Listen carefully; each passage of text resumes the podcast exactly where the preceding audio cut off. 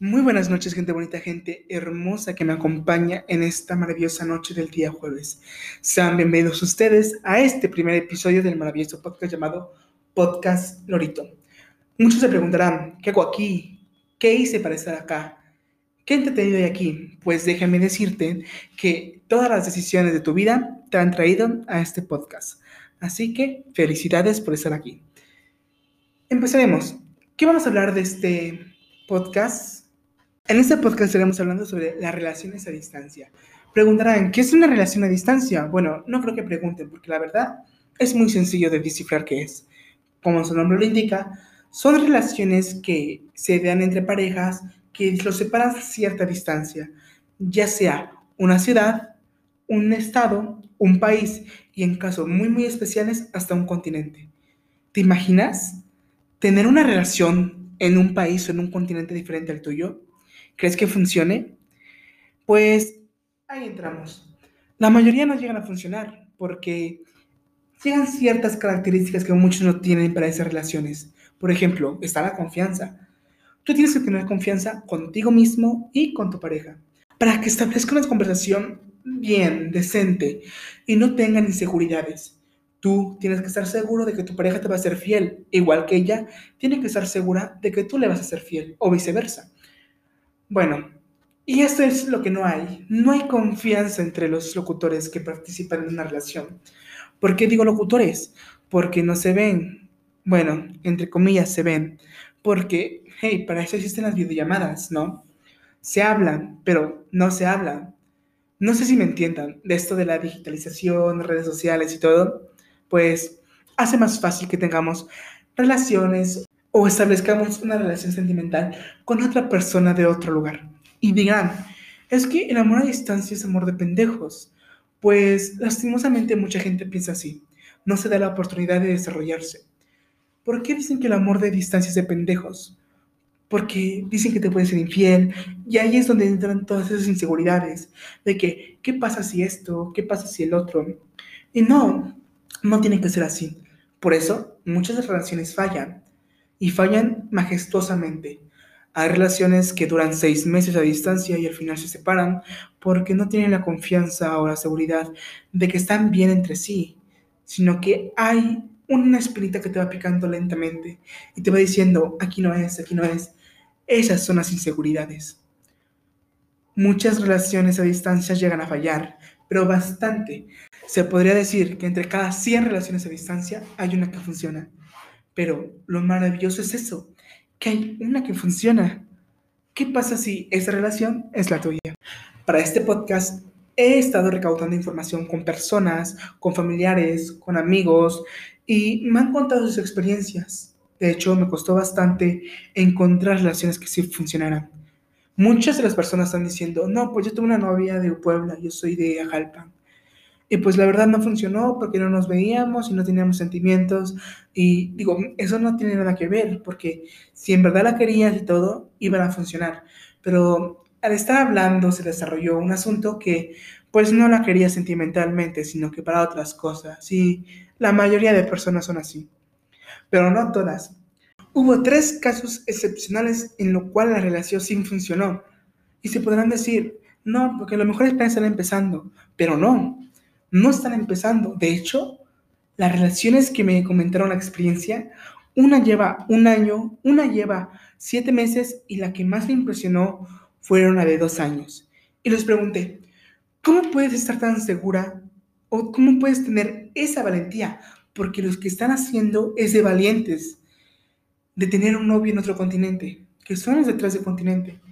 Y empiezo a decir, bueno, la de dos años ella ya fue al continente, ella regresó, eh, su novio ya vino a este continente, ya interactuaron, de hecho van muy bien, la familia se conoce y todo.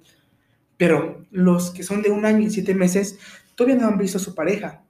Y yo les sigo preguntando, ¿por qué lo haces? ¿Por qué tienes tal sentimiento por él que después de tanto tiempo sin verlo y no conocerlo presencialmente puedas seguir enamorado como la primera vez?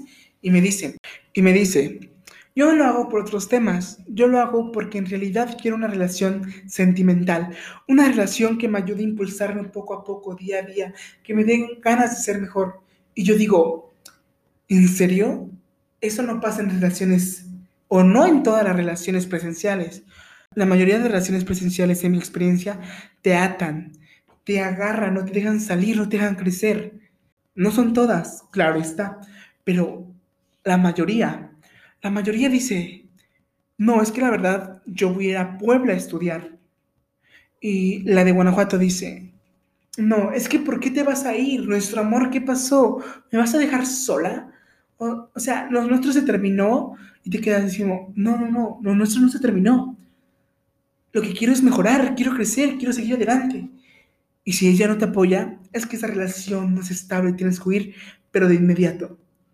No es como la típica relación que digamos, no, ¿sabes qué? Voy a crecer, quiero irme. La mujer, tu novia o novio, respectivamente, te dice, ¿sabes qué? Yo te apoyo y tal vez se vean una vez al mes, una vez cada dos meses, pero el sentimiento, el amor, las ganas de ver triunfar uno al otro se quedan y es donde marcan una buena relación a una relación pasajera. Hay personas, conozco personas que han estado 6, 7, 8 años con una persona, de su novio, novia respectivamente, y al final no eran para ellos, terminan, rompen, los dos quedan con traumas. ¿Y por qué rompen? Porque no hay confianza. Y te podrás preguntar también, ¿cómo que en 8 años de relación no puede surgir una confianza? Y créanme que para confiar en alguien es muy difícil, pero para desconfiar de alguien es tan fácil como la tabla del 1. Y bueno, sigamos con lo de las relaciones que sí funcionan. Me hablaron de su experiencia, hice una encuesta, hablé, me comuniqué con ellos. De hecho, me presentaron algunas novia y novia respectivamente. Y me agradó la forma que se llevaban tan bien. De hecho, me encanta que se superen.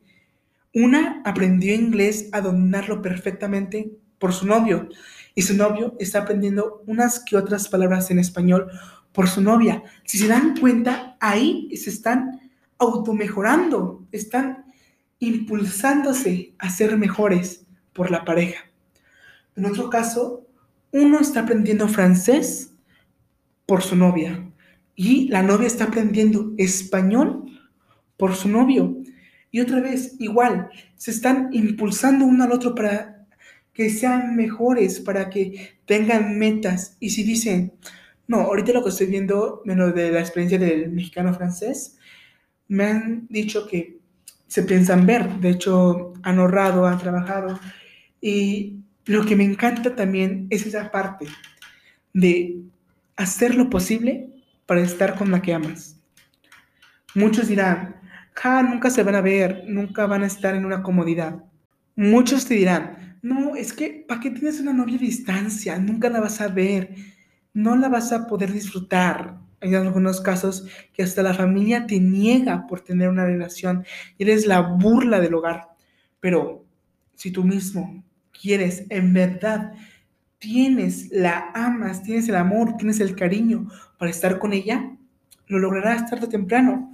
No importa qué tanto tiempo pase, porque el amor es eterno. Como seguía contando, están trabajando los dos, que el chavo hizo una mini empresa que gana poco, pero gana, con tal de ir a ver a su novia Francia, es algo de admirar, porque está haciendo todo lo de sus manos, todas las posibilidades para que ese sueño, esa meta se cumpla. Y la novia que he estado hablando, de hecho él me traducía todo porque yo no sé francés, pero muy pronto vamos a tener un podcast en francés y en ruso, posiblemente. Este, Iba, la novia también está trabajando. ¿Por qué? Porque cuando se vean, quiere llevarlo a pasear, quiere llevarlo a conocer. El novio está empeñándose en, obviamente, juntar el boleto e irse. Y pues llevar unos cuantos pesos para gastos y comida. Pero la novia ahí no está diciendo, ah, pues espero que venga a ver qué tal. No, no, no. La novia también se está impulsando a ser mejor. ¿Para qué? Para que cuando llegue el novio tenga una No, no, no, la novia se está impulsando a ser mejor para que cuando llegue el novio, ella pueda llevarlo a conocer lugares, a explorar su cultura. Y es bonito porque los dos crecen, los dos se apoyan constantemente para crecer. Desde los buenos días hasta las buenas noches, desde los desvelos hasta los momentos tristes, duros, donde nadie te apoya. Dicen, me han contado ellos, que es donde entran ellos, donde es una parte importante de su vida. Y pues la verdad lo creo. Y me quedé impactado al ver qué tan lejos puede llegar el amor. ¿Qué tan lejos puede llegar una persona enamorada con tal de trabajar y crear una mini empresa para irse a Francia a ver a su novia? Ahí es donde las relaciones a distancia funcionan de maravilla. Y ya, para el de los siete meses, también, que su novia es de otro continente, está aprendiendo alemán. Alemán para poder ir a ver a su novia. Y dicen que ya quedaron tal vez que para el otro año, que cuando abran los aeropuertos y todo, vaya a pasar el año nuevo en Alemania. Y es hermoso, es hermoso que se automejoren uno al otro para poder cumplir sus sueños. De hecho, esas son las relaciones que más funcionan. Y dirán, no, es que las relaciones son que tienes que verlas, que tienes que acariciarla, tocarla, sentirla. Y no es cierto, eso no es cierto. Las relaciones están para crecer. ¿Para qué quieres una relación que dure mucho tiempo y en el momento que tú digas, ¿sabes qué? Quiero mejorar, me quiero ir a otro lugar, te digan, ¿sabes qué? Terminamos. Eso no es amor. Si no te quiere ver crecer, si no te quiere apoyar a que seas mejor, eso no es amor. Eso es como una rama, un gancho que te clava y no te deja salir y ya es donde las relaciones se vuelven peligrosas y hasta tóxicas. Bueno, esa es mi práctica con ustedes en este podcast. Nos estamos viendo mañana a las 10 de la noche por el mismo canal, trayendo otro episodio del podcast. Estoy muy agradecido con ustedes porque estén aquí. Que tengan una hermosa noche y nos vemos.